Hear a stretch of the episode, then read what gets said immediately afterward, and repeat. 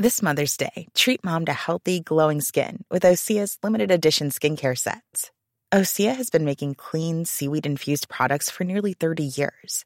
Their advanced eye care duo brightens and firms skin around your eyes, while the Golden Glow Body Trio nourishes and smooths skin all over. Go to OSEAMalibu.com and use code MOM for 10% off your first order site wide. Bienvenue à tous, c'est la belle histoire de France, chapitre par chapitre, avec Franck Ferrand, Marc Menant. Aujourd'hui, le chapitre 35, la fin de la monarchie. Après l'émission sur 1789, voici euh, aujourd'hui la fin de la monarchie, les prémices de la Première République, on va en parler. En tout cas, révolution, constitution, émotion. Voilà, c'est parti pour cette émission. Voilà, ravi de vous retrouver, messieurs, pour cette émission 35, euh, la fin de la monarchie. Je disais émotion, révolution, euh, émission, émotion. Oui. Non, mais c'est joli. Alors là, les rimes sont riches.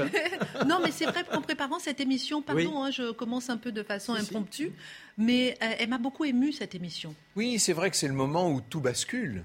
C'est un moment où, vous connaissez la formule, tout est possible. Et on a l'impression effectivement que le roi étant de retour à Paris, euh, l'Assemblée est en train de préparer l'avenir et tout est encore possible.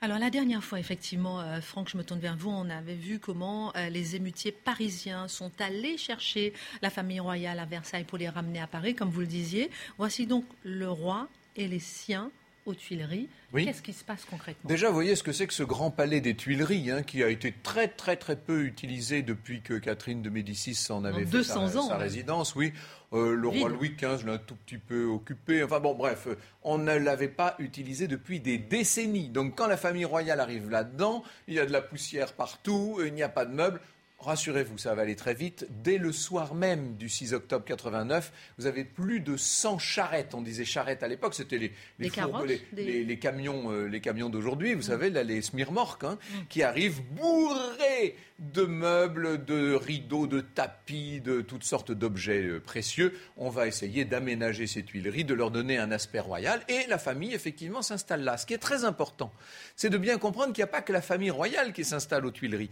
Dans les Tuileries, il y a une espèce de grand bâtiment qui était des, manèges, hein, des manèges d'équitation. Et dans cette salle de manège, on va très vite installer l'Assemblée. C'est-à-dire que les députés ne vont pas rester tout seuls à Versailles. Évidemment qu'ils suivent la famille royale, ils viennent s'installer.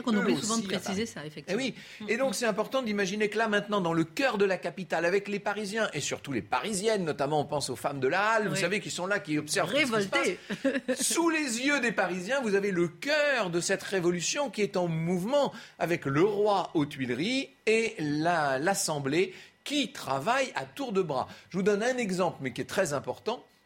On est en octobre, le 10 octobre 1789, vous quatre jours seulement après le, retour de la famille royale. Talleyrand, le grand Talleyrand, alors qu'il n'est pas encore devenu l'immense ministre des Affaires étrangères dont nous parlerons dans quelques émissions, mais qui est déjà un député du clergé important, c'est lui, c'est incroyable, vous imaginez la trahison, si j'ose dire, il va proposer qu'au-delà d'un milliard de livres, c'est beaucoup un milliard de livres, tous les biens du clergé soient nationalisés.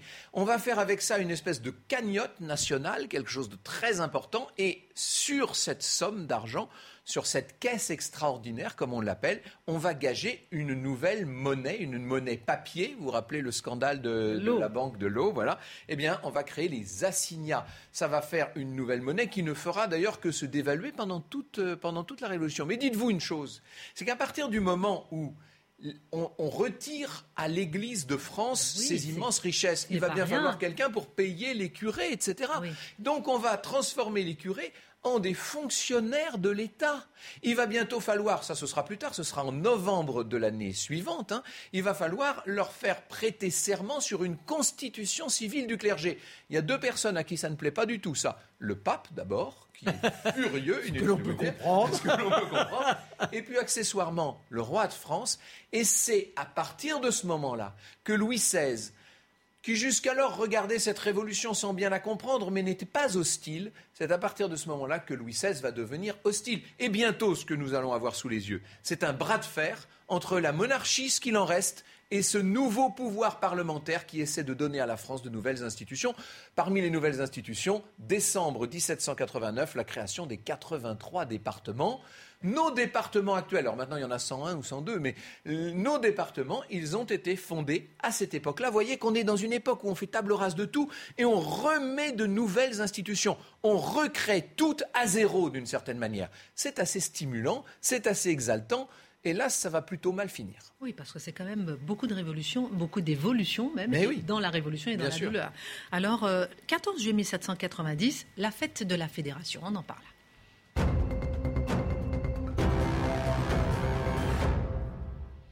Marc, je me tourne vers vous, mais bon, on va discuter entre nous. Oh oui, il a le droit de s'immiscer.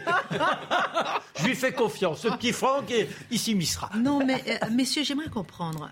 14 euh, juillet 1790, la fête de la Fédération, qu'est-ce que ça représente concrètement? On se rappelle du 14 juillet 1789. Eh oui, bien sûr, on prend ça. La prise de la Bastille. Voilà, on prend ça comme prétexte afin d'essayer de réunifier la France. On voit bien qu'il y a une sorte de partition et que par conséquent, il faut. Et qui prend ça comme prétexte pour réunifier L'Assemblée l'Assemblée, et puis il y a un personnage qui va jouer, comme toujours, un rôle, on, l'a évoqué la semaine dernière, c'est Lafayette. Il est toujours là, lui. Lafayette, il est là.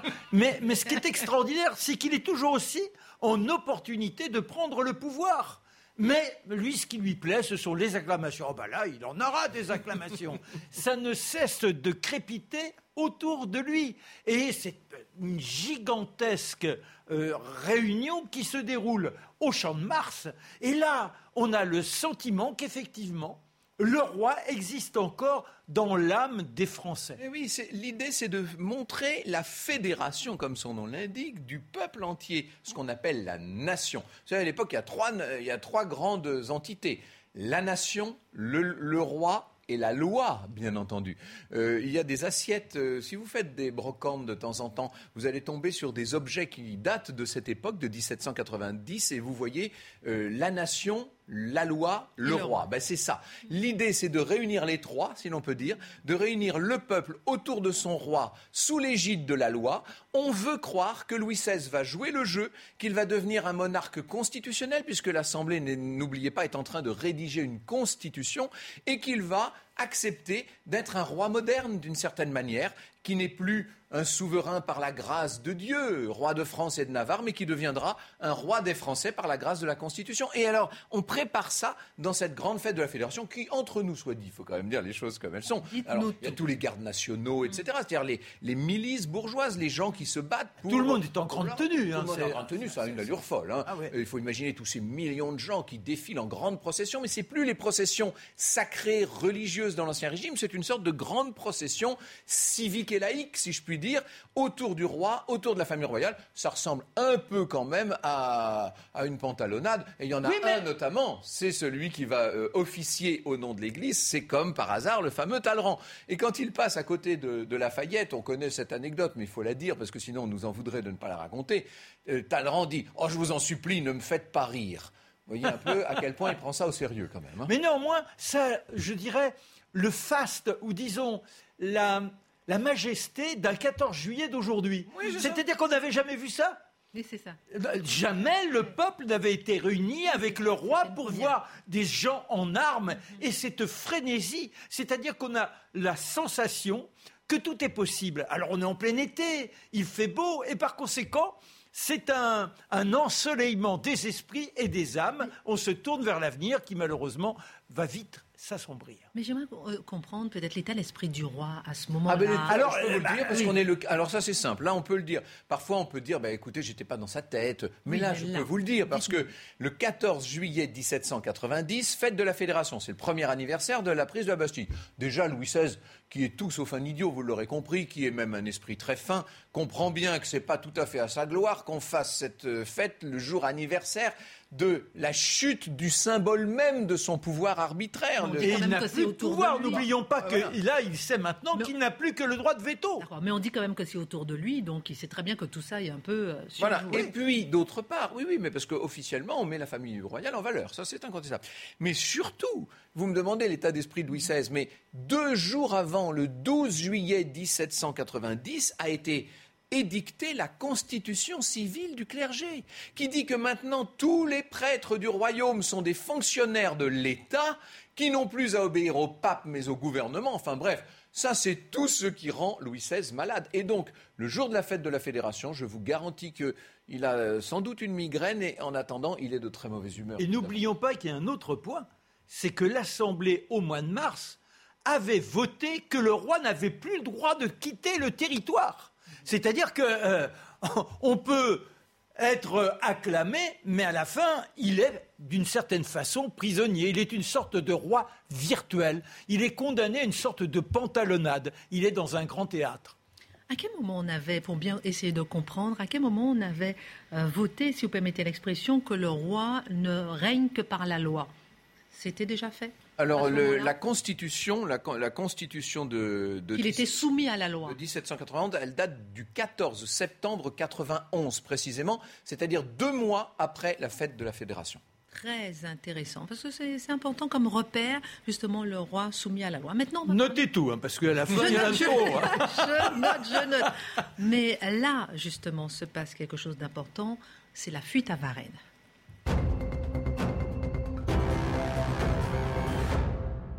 Et c'est dans la nuit. juste un mot, j'ai dit le 14 septembre 91, c'est un an et deux mois. Ah, un an et deux mois. Euh, la fête de la Fédération, c'est 14 juillet 90. C'est ça. Là, on avance un peu vite, on est obligé d'avancer un peu vite. La fuite à Varennes, c'est juin 91. Exactement. Et là, on est dans la nuit du 20 au 21 juin 1791. Marc, la famille royale va tenter de s'enfuir de Paris. Alors quand on prend les livres d'histoire comme ça, on a l'impression que le matin, le roi s'est levé, s'est dit euh, préparez les calèches et, hop, on, part en clandestin. C'est pas ça. Ça fait plus de deux mois et demi qu'il a demandé à M. de Fersen qui, est quand même un drôle de personnage, parce que c'est l'ami de cœur de son épouse. Voilà, mais, mais bon, euh, ce qui prouve qu'il a beaucoup d'entre-gens et que c'est un homme extrêmement intelligent sur lequel on peut compter. Il est capable d'une certaine fidélité, même vis-à-vis euh, du roi. Donc il lui a demandé de, d'orchestrer la sortie. La reine, de son côté, essaie de prendre contact avec son frère Léopold en Autriche. C'est-à-dire que comment pourrait-il compter sur lui Est-ce qu'il est capable éventuellement d'envisager soit une guerre ou au moins une agitation qui justifie le déplacement du roi près d'une frontière? Parce qu'à un moment, on sait très bien que la fuite sera découverte et là, le roi aura à rendre compte. Sans vous ennuyer, sans vous couper, est-ce qu'il y a une raison particulière qui ah fait, qui décide effectivement d'organiser cette fuite. Ben, il y en a deux, Marc le disait. D'abord, cette interdiction de sortie, et puis il y a eu deux événements qui l'ont beaucoup choqué, le roi. C'est qu'au moment de Pâques, il voulait aller faire Pâques tranquillement chez la reine à Saint-Cloud. Et on lui a dit, ah non, non. Euh, vous ne bougez pas des Tuileries, vous n'allez pas à Saint-Cloud. Il s'est dit, mais je ne suis même plus libre de mes mouvements. Et puis on apprend quelque temps juste avant, on apprend le 2 avril la mort de Mirabeau. Et Mirabeau jouait un rôle essentiel de, de courroie de transmission entre l'Assemblée et, la Cour.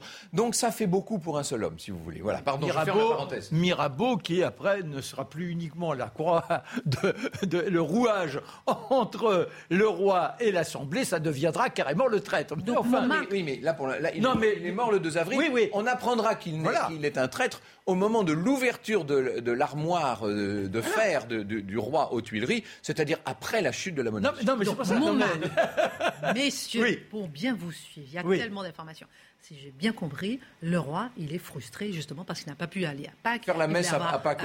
mais, il voulait recevoir la communion. Donc il est frustré pour plusieurs raisons et il essaie d'organiser. Voilà, mais alors ce qui est extraordinaire, c'est que ça se voit. Ceux qui sont dans son intimité, ce n'est plus tout à fait le même homme.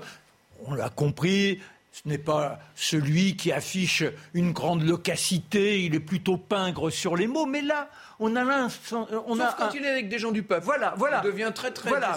Mais, mais, donc, là, dans le cadre des Tuileries, on, estime que c'est un homme réservé, comme on, comme on utilise ce mot. Et mais là, véritablement, on a l'impression qu'il est constamment dans ses pensées. Alors, le 20 juin, il se donne à toutes les fonctions qui sont les siennes, les obligations restent là. Ce n'est pas une vie simple d'être roi, il y a des rituels. Et le soir, le souper se présente, la famille est là. On a préparé déjà la petite berline. C'est une très grosse berline. Oui, oui, non, mais il y, a deux choses. Il y a la grande berline et puis il y a, les fiacres. Il y a les fiacres qui vont permettre de gagner la berline. C'est-à-dire qu'on va partir. une berline, pardon, ça ressemble à quoi une grosse voiture de voyage. Et donc, euh, le roi est là, il sait tout ce qui est en train de se tramer, mais il se prête à, à tous les rituels. Le souper, Marie-Antoinette fait mine d'aller coucher les enfants. Le roi, après, s'offre en spectacle pour le coucher. C'est-à-dire vous avez la chambre officielle, on la soulève, le coucher du roi. Il va toujours se montrer. Voilà, il, va se montrer. La reine, elle, à 23 heures, réveille les enfants. On habille le petit dauphin en fille. Il est surpris, l'enfant. Il se dit, mais quoi, il y a une fête? Ça l'étonne. Et pendant ce temps, le roi, lui, est allé dans la chambre du dauphin.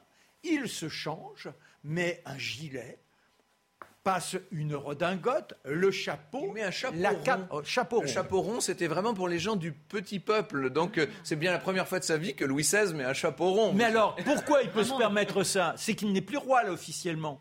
Il devient le domestique de Madame de Croff. Qui est Madame de Croff De Croff. c'est la baronne. Et la baronne, c'est Madame Marie-Antoinette qui a une fausse identité avec un passeport. Elle se promènera avec son domestique et ses enfants.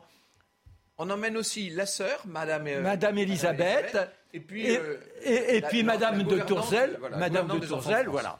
Et le roi vous savez, quand on le voit, il a un côté pingouin un peu, il se dandine comme ça. Alors il se force à une certaine raideur pour pas que des yeux euh, le repèrent et qu'il puisse garder cet anonymat.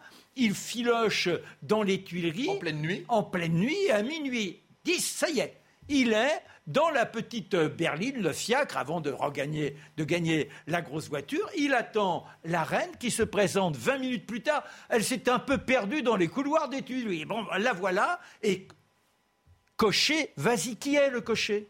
Eh bien, c'est Monsieur de Ferzen. Il est là en position de postillon. On va jusqu'à la barrière de Saint-Denis, et puis ensuite, c'est jusqu'à Bondy, où on échange, là, effectivement, on passe de la petite voiture à la grosse voiture, et le roi qui fait en sorte d'avoir des gestes mesurés. Vous imaginez la transition entre la vie qui a toujours été la sienne, et soudain se comporter comme ceux qui sont chargés de le servir. Je n'ai pas le temps de tout vous raconter, mais dans ce cheminement, c'est terrible. Déjà, ils ont pris beaucoup de retard. Alors, euh, ils avaient fait un repérage, savoir exactement le temps pour aller jusqu'à Montmédy quelle était la... Juste à la frontière du Saint-Empire, parce que le frère de Marie-Antoinette était l'empereur du Saint-Empire, et on voulait se mettre au plus près. Peut-être même certains disent qu'on voulait carrément franchir la frontière. Ce qu'il faut bien comprendre, c'est que la famille royale a besoin de se sauver l'idée du roi, c'est de prendre de la distance par rapport au pouvoir parisien, de se mettre à la tête de grandes armées européennes et de dire ça y est, la révolution, c'était bien, mais maintenant c'est terminé. Vous voyez, l'idée c'est de, siffler la fin de la récréation, comme nous disons nous. Hein. Alors cela dit, certains enfin, lui-même a laissé une sorte de feuille de route en disant je reviendrai, j'ai besoin simplement d'être à distance parce que la situation à Paris devient invivable, mais je reste votre roi, n'obéissez à personne, c'est le roi de France qui est toujours en place. C'est une petite distanciation que je m'offre. mais croyez toujours en moi. voilà, Il paraît que c'était Mirabeau qui avait suggéré euh, cette petite tactique. Savez, Mirabeau, il en a fait des choses. si on, pourrait faire une émission complète sur Mirabeau. Alors, on va de poste en poste. Les postes, c'est quoi? Ben, C'est l'endroit où on change les chevaux. Et là, il faut faire attention d'avoir toujours cette attitude de domestique. Marie-Antoinette, qui est donc une baronne, mais tout autour, ça vaque. C'est-à-dire qu'il y a ceux qui changent les chevaux, les palefreniers, euh, il y a les gourgandines qui sont là, euh, qui s'égosillent. C'est une sorte de fourmilière. Pas qu'elles étaient là. Elles, elles il, y, il y avait longtemps qu'on n'avait pas vu les gourgandines. Absolument, enchantées. Elles aussi, elles font partie Elles sont là, mais avec, euh, avec leur voix aigriarde, etc. Il y a une ambiance extraordinaire, quelques petites mains lestes. Ils pensaient sérieusement que personne n'aurait remarqué. Ah ben, mais, ça, mais ça, a marché, ça a marché, ça a marché. Sauf que quand même, de temps en temps, et ça, là encore, passons les étapes, à Montmirail, il y en a un qui dit, mais c'est le roi, c'est pas possible. Et dans ces instants-là, alors qu'on l'avait presque, je dirais, conditionné pour subir cette agression de la reconnaissance et qu'il reste stoïque, eh bien, il aime tellement le peuple. C'est ça qui est étonnant chez Louis XVI. C'est que quand quelqu'un le reconnaît, il a plutôt tendance à dire euh, euh, bah, écoutez, mon cher ami, mais pas ce jour-là. Mais bon. Et ce qu'il faut savoir aussi, c'est qu'il y a les envoyés de l'Assemblée. Hein. C'est-à-dire que dès qu'on a découvert à 8 h du matin que le roi était plus dans son lit à Paris, vous imaginez Et on continue. On a envoyé on prévoit on prévoit une halte à Varennes. Mais à Varennes, il n'y a pas ces postes de coche. Donc on se demande comment improviser pour changer les chevaux. Les chevaux qui, eux, s'épuisent. C'est extrêmement lourd à tirer. Et c'est nuitamment qu'on se présente dans cette petite cité. Et il y a une première calèche dans laquelle on a deux chambrières. Elles ont un quart d'heure d'avance à peine. Et là, il y a un bonhomme qui se présente avec deux gardes à ses côtés. C'est un épicier. Et cet épicier s'appelle Sauce. Il est bossu, c'est un malingre. Il est là, dit arrêtez, arrêtez. Vos passeports, où allez-vous? On va à Francfort. Comment ça, vous allez à Francfort? Et là, donc, euh, on bute devant un personnage qui assume simplement les nouvelles responsabilités dont l'un investi les membre de la Révolution. Et alors, il se fait intransigeant. Quand il arrive au carrosse, enfin, à la voiture du roi, même chose, il lui demande le passeport et on a un personnage qui, à Montmirail, a fini par comprendre que le roi, c'était celui, ce personnage déguisé en domestique, il a cavaloché derrière, Drouet il s'appelle, et quand il, dit mais c'est le roi, c'est le roi. Et là, on a ce monsieur Sauce qui néanmoins se montre plutôt très humain. Il lui demande de monter à l'étage. On lui prépare une sorte de, de petit festin, c'est-à-dire qu'on a un peu de saucisson, un morceau de pain, du vin et de l'eau et on lui dit mais vous ne pourrez repartir que demain matin. Mais non, c'est maintenant qu'il faut partir. Parce qu'il y a là il y a deux choses à dire. C'est un moment très important. D'une part, c'est qu'il y a les envoyés, ce qu'on appelle les émissaires de l'Assemblée nationale, qui sont des, des écuyers chevaucheurs, qui sont partis sur toutes les routes du nord et de l'est. On se doutait bien que le roi n'allait pas descendre au sud. Donc ils sont partis sur toutes les routes du nord et de l'est et ils, ils cherchent à savoir. Mais à mesure qu'on avance sur les routes d'Argonne et qu'on passe dans les relais de poste, il y a des gens qui disent oui, il y avait une très grosse berline, on n'en avait jamais vu d'aussi grosse. Et puis il y avait quelqu'un bizarre dedans. Ah oui, ça pourrait être le roi. Et donc peu à peu, on, resserre, les taux se resserrent. Et les, et les chevaucheurs, eux, ils sont sur des chevaux, ils galopent, ils ne sont pas avec un gros carrosse. Donc, vous avez la distance qui se resserre, entre la voiture et les, chevaucheurs. Et simultanément, il y avait toute cette armée de Bouillé. Ça faut le. Bouillé, c'est le comte de Bouillé, qui est extrêmement fidèle au roi et qui attend l'arrivée eh de Louis XVI. Pour, pour, servir d'escorte. Et, lui, il est du côté de Metz à peu près. Euh, donc... Sauf que comme le roi a pris beaucoup, beaucoup de retard, une heure, deux heures, on dit mais qu'est-ce qu'ils font? Trois heures à l'époque, il n'y a pas de portable, hein, il n'y a rien. Quatre heures à six heures de temps, ils disent bon ben le roi ne viendra plus, ils s'en vont. Ils ne pouvaient pas deviner que 20 minutes plus tard, la berline allait arriver. Ça, c'est pas de chance, comme on dit. Voilà. Non, mais, tout va concourir. Mais également, le roi a une sorte de confiance inimaginable, ou alors c'est une sorte d'ordalie aussi. C'est-à-dire que là, il pourrait exiger de partir tout de suite. Il pourrait forcer parce qu'il y a une escouade qui le soutiendrait et la populace n'est pas encore avertie. Sauf que de bouche en bouche, très rapidement, on dit il y a le roi qui est là, il y a le roi qui est là. Et le tocsin finit par euh, raisonner et on se retrouve avec 500, euh, 600 personnes à l'extérieur et le roi qui fait comme si de rien n'était, eh jouant la légalité en attendant le petit matin pour partir de récupérer ses passeports. Et on fait venir un bonhomme qui a connu la cour de Versailles. Il y en a toujours dans les provinces, vous avez toujours le type qui se vante, qui a vécu à Versailles. On lui dit, mais venez, venez, vous allez nous dire. Et à ce moment-là, le bonhomme arrive, il voit le roi, il tombe dans une grande révérence, il dit à et à ce moment-là, le roi craque, il dit Eh oui, eh oui, je suis. Voilà, je suis là, mon peuple et autres. Mais il pourrait tricher. Il pourrait tricher. Eh bien, finalement, bah forcément. Mais ce qui est étonnant, là encore. entre temps. Euh, bah, ce qui est important. Voilà, c'est ce que j'ai dit tout à l'heure. Les hussards sont arrivés. Ils pourraient partir avec les squads. Il suffirait qu'ils manifestent son autorité. Non, ils jouent cette légalité, une sorte de patience. C'est invraisemblable. On attend le petit matin. Et au petit matin, il demande à ce que l'on harnache les chevaux à la berline. Il lance, mais c'est invraisemblable, route de Montmédy. Forcément, c'est la route de Paris que l'on prend et la foule hurle. À Paris, à ah Paris, à Paris. Entre-temps, ce qui est très important, c'est qu'arrivent les deux émissaires de l'Assemblée nationale. Et là, ça plaisante plus. Et il y a parmi eux, il y, en a, ils s'appellent Pétion et Barnave. Ce sont pas des rigolos. Eux, ce sont des hommes politiques. Ils sont missionnés pour ramener le roi à Paris. Et là, ils vont monter dans la berline avec Louis XVI et Marie-Antoinette. Vous imaginez? Et vous imaginez la famille royale qui est là avec ces deux députés de l'Assemblée qui, les ramènent sous bonne garde. Et ça va être horrible, hein, le retour. Incroyable. Alors, on va voir ça dans la deuxième partie. imaginez sous les crachats, quand même. Hein. Des dizaines d'heures de route sous les crachats, les insultes de la foule, parce que le roi est devenu un traître, en vérité. Le roi est devenu un traître. Le voilà qui retourne à Paris, finit la fuite à Varennes. Dans un instant, je vais vous demander justement parler des crachats. Comment la population vit euh, cette révolution. Je vous demanderai aussi euh, les causes du divorce entre la nation et le pouvoir royal. On va essayer de s'arrêter dessus. Euh, on parlera du sac des Tuileries le 10 août 1792 et puis nous parlerons de l'avènement d'un nouveau régime vers la Première République. On marque une petite pause. À tout de suite. Retour sur le plateau de la belle histoire de France avec Franck Ferrand, Marc Menant, chapitre 35, la fin de la monarchie. Dans cette euh, deuxième partie, on verra les causes du divorce entre la nation et le pouvoir royal, le sac des Tuileries qui a lieu le 10 juin, le 10 août 1792. On va parler. Il y a déjà eu le, le il y a déjà eu le 20 juin. Exactement, c'est intéressant. En tout cas, les Tuileries, ça concentre euh, beaucoup de sacs, on va dire, et on en parlera euh, dans un instant. Et puis, on a vu tout à l'heure, vous avez suivi avec nous la fuite à Varennes euh, du roi et euh, son retour à Paris. Alors, messieurs, la question que je voulais vous poser, c'est-à-dire, j'ai envie de comprendre un peu, Marc, je tourne vers vous, comment vit, euh, la, comment la population vit cette révolution? On voit plein de mouvements, plein d'évolutions au niveau sociétal, constitutionnel, politique, le pouvoir royal qui s'effrite.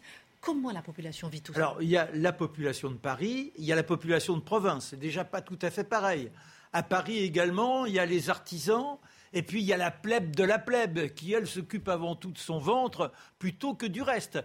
Chez les artisans, on a une tendance à être sans culotte, on a tendance à être parmi les vindicatifs, ceux qui souhaitent le changement. Mais globalement, on a un quotidien qui vous occupe, et c'est par spasme, je dirais, que l'on voit la folie gagner les peuples. Quand on a évoqué Varennes tout à l'heure, dans un premier temps, quand les gens reconnaissent le roi, avant qu'il crie à Paris, à Paris, il faut qu'il y ait un agité pour être le déclencheur. Sinon, c'est une, forme de, dévotion. Vous vous rendez compte Depuis des siècles, on vénère le roi. Ah, mais il suffit quand même d'une étincelle pour réveiller. Euh, oui, mais parce que soudain, il y a une sorte d'hystérie collective qui prend les uns et les autres. Et où on était dans la déférence, la révérence, où on est dans le respect le plus absolu, soudain, on devient de véritables euh, sacripants, capables de toutes les abjections quand Franck dit il crachait sur, euh, le, euh, sur le roi, sur la reine, sur, les... la voiture. oui, non, mais bien sûr, non, mais enfin,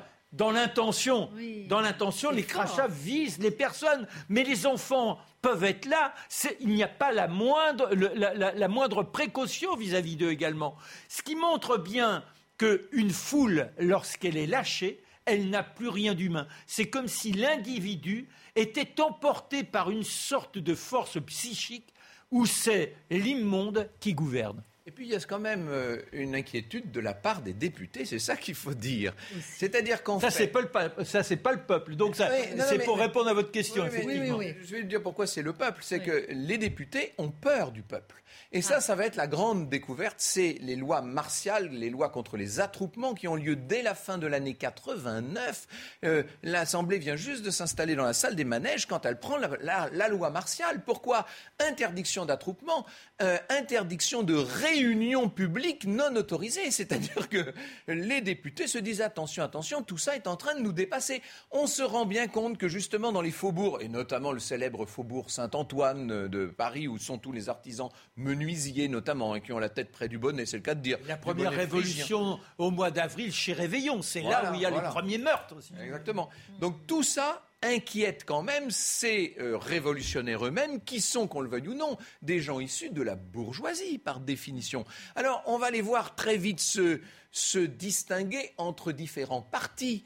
Euh, il va y avoir le club des Jacobins, le club des Cordeliers, alors là, tout à fait à gauche, et puis, beaucoup plus à droite, si l'on peut dire, euh, les Feuillants. D'où vient cette histoire de droite-gauche? Bah, ah, Ça va être au moment où euh, l'Assemblée, qui pour l'instant est encore sous la forme d'un manège, hein, c'est-à-dire c'est un grand quadrilatère, deviendra bientôt, ça va venir, va devenir un hémicycle et qu'on rangera les députés selon leurs opinions à la droite ou à la gauche du président, naîtront en France et ensuite pour le monde entier la notion de droite et de gauche. Mais ce que je veux dire, c'est que les feuillants sont les gens qui sont autour de gens comme Barnave, par exemple, et dans la lignée de Mirabeau, favorables à une discussion avec la Cour et à une entente avec le roi. On voudrait même mettre un terme à la Révolution, la faire, atterrir en douceur, si je puis dire. Et puis, de l'autre côté, là-bas, chez les Cordeliers notamment, ça souffle vers l'extrémisme. On veut en profiter pour aller plus loin, le plus loin possible. On ne se doute pas encore qu'on va aller jusqu'à la République. Oui, c'est ça. Il faut l'avoir bien en tête, ça. Parce que même des gens aussi extrêmes que Robespierre, Danton, Marat, etc., ils ne parlent pas de République. Ils veulent un roi soumis, mais un roi qui assure une position régalienne, une position qui permet une sorte de paix nationale. C'est ça où c'est pas clair, eh effectivement. Une sorte de roi soumis en même temps, un roi. Eh Alors, je, vous lance l'autre question. On, parlait du champ de Mars avec la, avec la fête de la Fédération. Pardon, Christine, mais là, il faut, dire un mot de ça. Euh, cette fête de la Fédération, elle était le 14 juillet 1790. Un an plus tard, le 17 juillet 91, il y a des pétitionnaires qui, outrés de la fuite du roi vers les frontières de l'Est, cette fuite qui s'est donc arrêtée à Varennes, outrés de ça, disent ce roi n'est qu'un traître. De toute façon, ça fait longtemps qu'il fait plus confiance à l'empereur du Saint-Empire qu'aux institutions françaises. Il faut le déposer. Ils vont présenter leur pétition, ils font une espèce de grande réunion au Champ de Mars. Et à ce moment-là, on envoie non pas la garde nationale ou l'armée, on envoie les gardes nationaux de Paris qui sont, que je sache, sous la responsabilité de Lafayette, et les gardes nationaux vont tirer. Est-ce que Lafayette a été débordé, dépassé Qu'est-ce qui s'est passé? On n'en saura jamais rien. Mais cette fusillade du 17 juillet va faire 50 morts. Vous imaginez bien que dans, dans les consciences, dans l'esprit, tout ça pousse à ce qu'on appelle, nous, aujourd'hui, la radicalité. Vous voyez? On se radicalise dans tous les camps. Surtout qu'il y a les émigrés aussi. Hein. Entre le pouvoir royal et la ah population, c'est fait étape par étape. Petit à petit, ce divorce entre le pouvoir royal et la nation. Quelles sont ces étapes? Quels sont les événements qui ont fait, qui ont pu creuser ce fossé? C'est intéressant. Mais Marc, vient de le dire, c'est très important. Oui, c'est-à-dire que vous avez les immigrés. Ceux qui sont partis, il y en a qui sont partis très très tôt, comme euh, le futur Charles X. Alors, euh, lui, il est parti le 15 juillet. Lui, les valises, elles n'ont pas tardé. Et le prince de Condé, le 16 juillet 89, hein, bien sûr. Hein. Donc eux, ils sont partis tout de suite. Et ce sont les forces réactionnaires. On sait qu'ils essaient de trouver des appuis dans les royaumes alentours et qu'ils pourront arriver à lever une sorte d'armée unifiée contre la France et faire en tomber ce nouveau régime pour rétablir le roi dans sa toute puissance. C'est important parce que ça veut dire qu'il y a révolution et contre-révolution. N'oubliez pas la constitution civile du clergé. N'oubliez pas que bientôt, alors on n'y est pas encore, mais en avril, là, en avril prochain, en avril 92, on va déclarer la guerre à l'Autriche, à la Bohème, à la Hongrie. Ce qui veut dire qu'il va falloir récupérer des troupes, donc on va faire ce qu'on appelle des levées, des levées en masse. Et il y a certaines provinces, euh, certaines bonnes provinces bien catholiques, bien royales, qui ne prennent pas ça bien du tout. Et il y en a deux notamment qui vont se soulever. La Bretagne, vous le savez, on en parlera dans une prochaine émission. Et puis d'abord, surtout, avant tout, ce qu'on appellera la Vendée, qui est beaucoup plus grande que l'actuel département de la Vendée. Ça veut dire que bientôt, les institutions révolutionnaires vont devoir, avoir, vont devoir affronter la contre-révolution hors des frontières, mais aussi à l'intérieur des frontières. Vous voyez que ça commence à devenir compliqué, cette histoire. Et avec une armée en délitement, parce que nombre d'officiers ont filoché. C'est-à-dire que ce sont des armées qui sont complètement perdues et avec euh, un manque également d'armement et des gens qui entrent en complément, si je puis dire, et qui n'ont jamais eu la moindre formation, qui ont simplement un esprit, mais on ne sait même pas encore si c'est un esprit républicain, puisque la République n'existe pas. L'insurrection de juin 92 euh, Ah ben juin 92, c'est on est toujours dans cette histoire de veto. Alors là, il faut peut-être vous dire qu'il y a eu cette constitution de septembre 91. Cette constitution, elle établit une nouvelle assemblée. C'est plus la constituante maintenant, hein, c'est la nouvelle assemblée législative. Et de cette assemblée, il était prévu qu'aucun des membres de la constituante ne puisse participer à la législative. Ça a deux conséquences. La première, c'est qu'on a des députés qui débarquent on ne sait pas d'où et qui n'ont aucune expérience déjà, ça nous rappelle quelque chose, je n'ai rien dit. Et d'autre part, c'est très important parce que ça veut dire que tous les anciens députés bah, d'un seul coup, ils se, alors, ils se retrouvent dans les clubs, etc. Mais ils veulent reprendre le pouvoir et donc ça va aller dans le sens d'une grande instabilité. Or, cette nouvelle constitution, elle a été élue au suffrage censitaire, c'est-à-dire qu'il faut montrer un certain niveau de revenu pour pouvoir, euh, pour pouvoir voter. Et elle a établi que le roi n'a plus comme pouvoir qu'un pouvoir de, de, veto suspensif. Veto suspensif des arrêtés de la législative. Autant dire que le roi est réduit à la portion congrue. Et en même temps, ça ne vous surprendra pas avec ce qu'il s'est passé euh, avec la fuite à Varennes. Plus personne n'a confiance en le roi. Et le roi lui-même n'a plus aucune forme de confiance. Il en avait déjà très peu, vous me direz. Mais il n'a plus aucune forme de confiance dans cette Assemblée. C'est une guerre maintenant entre la cour qui est au château des Tuileries et l'Assemblée qui est dans les manèges, qui est euh, dans ce qu'on appelle la salle du manège. Et cette guerre, alors je ne vais pas entrer dans tous les détails, là il faudrait entrer dans beaucoup de lois, très passionnantes d'ailleurs, mais à chaque fois que l'Assemblée veut faire une avancée dans le sens de la Révolution, le roi dit veto, veto. Et donc, euh, évidemment, ce n'est pas très populaire, ça. Ce qui est extraordinaire, c'est que le peuple analphabète pour la plupart, à force d'entendre parler de veto, c'est Monsieur Veto. Il pense qu'il y a un Monsieur Veto. non, mais c'est amusant, parce que là encore, on fait toujours des projections, on est dans l'anachronisme avec nos mentalités. Essayez d'imaginer un peuple qui est simplement dans la tâche quotidienne, qui manque de tout et qui est totalement analphabète. En attendant, vous voyez l'ambiance aux Tuileries, c'est l'enfer. Hein. Pour Marie-Antoinette, pour la cour, parce qu'il reste de cours, hein, ce n'est pas grand-chose. Mais pour les gens qui, sont, qui ont connu les fastes de la royauté à Versailles, vous imaginez d'être dans cette situation sous contrôle d'une population avec les sections parisiennes qui sont de plus en plus agressives, qui viennent là avec leurs fourches et leurs bonnets phrygiens sous les, sous les fenêtres. Euh, c'est une espèce de, de cauchemar que vit la famille royale et en même temps pour le peuple, c'est une grande inquiétude. On se dit, et si jamais, parce qu'il y a eu le manifeste de Brunswick, le duc de Brunswick a dit si vous touchez un cheveu au roi ou à la reine, nous venons incendier Paris. Et puis il y aura la déclaration de Pilnitz, de tous ces souverains qui vont dire attention, nous défendons la monarchie française. Le peuple a de plus en plus peur. Et en avril 92, c'est la déclaration de la guerre. On a malheureusement à la tête de l'État quelqu'un dont on sait qu'il est plutôt favorable aux armées étrangères, il faut bien le dire. Et il y a ce veto permanent qui fait qu'on va vouloir forcer la main du roi. Alors d'abord, de façon bon enfant, c'est la fameuse insurrection, c'est cette, c'est cette, euh, le juin 92. Euh, voilà, le, cette journée un peu étrange du 20 juin 92 où les Parisiens entrent dans les Tuileries, vont coiffer Louis XVI. Voilà, avec, avec, des scènes incroyables. C'est-à-dire que, imaginez, le roi est là, si vous voulez, on déferle dans sa chambre, et il y en a un qui brandit le bonnet phrygien et qui lui dit sire. Et là, ce qui est étonnant, dans toutes ces scènes, il faudrait presque à chaque fois s'arrêter sur l'attitude de Louis XVI. C'est-à-dire que cet homme qui devrait être dans la terreur a une maîtrise invraisemblable. Là, il ne panique pas. Il reste, je dirais presque courtois, il prend le bonnet et se le pose lui-même sur la tête. Et ensuite, il y a un grenadier qui dit Mais sire, il fait une chaleur épouvantable. Vous êtes comme moi, sans doute, vous avez soif prenons un verre. Et hop, il accepte de prendre le verre de vinasse et de le boire à la santé du peuple. Vous imaginez il quand le même. Fait bon cœur, sans doute. Mais oui, non, mais c'est ça. Je voulais insister là-dessus sur ce côté.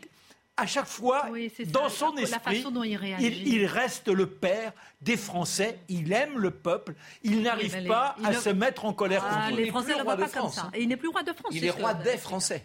Ça change tout. Alors, euh, passionnant parce qu'on va passer maintenant au sac d'études. Vous avez des, pièces de monnaie ou des, inscriptions Mais vous êtes inarrêtables, les gars.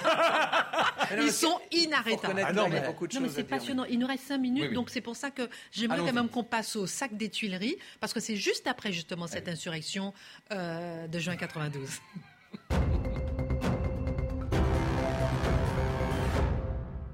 Donc c'est le Franck le 10 août 1792, 47 des 48 sections parisiennes aidées mhm. par des Bretons, des Marseillais marchent. Oui, il y a des sections qui viennent de province. Voilà, et marchent vers le palais des Tuileries pour l'attaquer. Les Bretons sont arrivés à Paris euh, au, euh, le 25 août. Le 25 euh, juillet, les Marseillais sont arrivés le 29 sur un chant bien connu, hein, le chant pour l'armée du Rhin. Qui devient marseillaise ce jour-là. Allons enfants de la patrie. Voyez un peu l'ambiance. Il y en a d'autres qui chantent, euh, qui chantent partout à ça ira, ça ira. Enfin, ça, ça commence à devenir un petit peu sévère. Le 29 juillet, Robespierre prend la parole pour dénoncer la collusion entre la cour et la législative et il dit que Il y a en fait des accords secrets entre ces députés vendus et ce roi traître. Vous voyez que ça commence à pas aller, pas aller très bien. Et il y a ce manifeste, ce manifeste de Brunswick qui arrive le 1er août. Et là, ça, c'est ce qui met le feu aux poudres. Le roi n'a pas grand monde pour le défendre. Il a mille gentilshommes qui sont arrivés. Ça, c'est magnifique, je trouve. C'est la vieille noblesse française qui débarque de province et qui vient offrir euh, euh, sa poitrine et son, et son poignard au roi. Voyez Merci, c'est gentil. Ben oui, c'est gentil.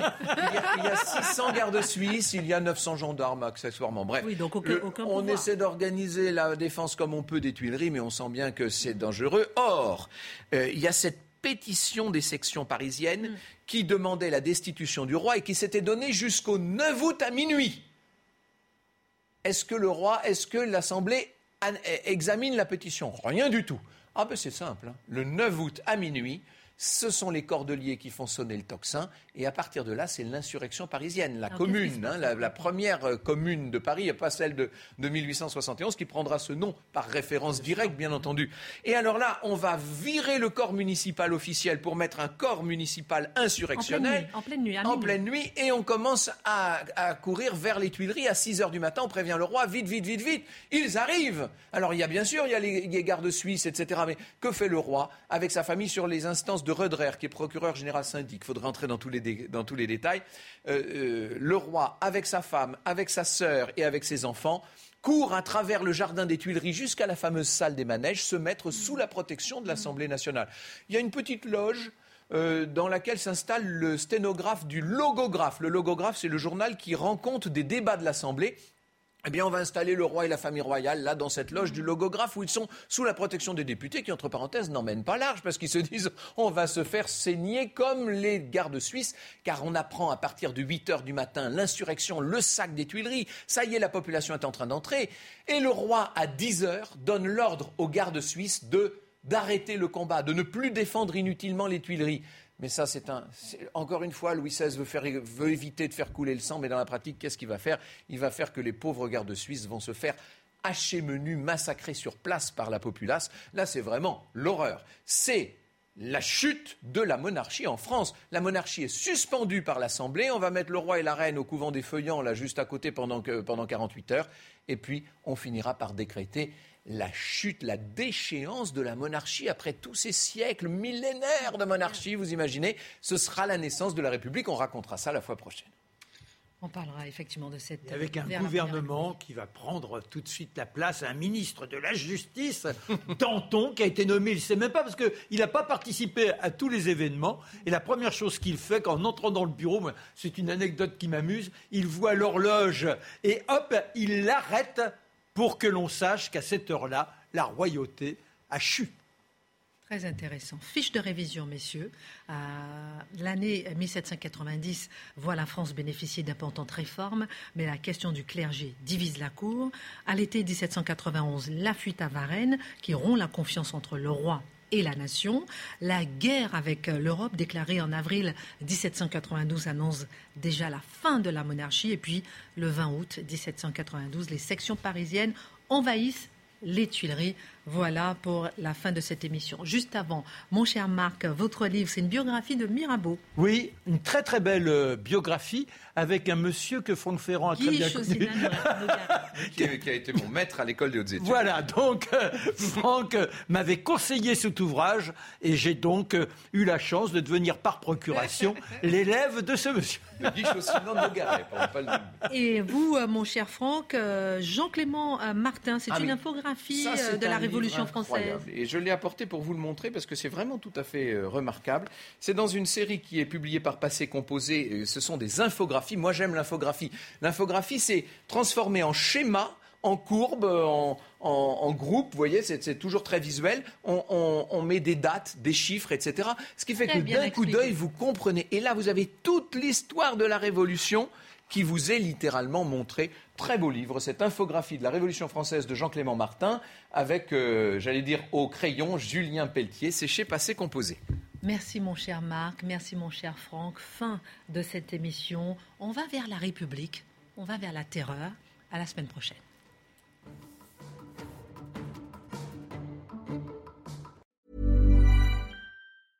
Hey, it's Paige DeSorbo from Giggly Squad. High quality fashion without the price tag. Say hello to Quince.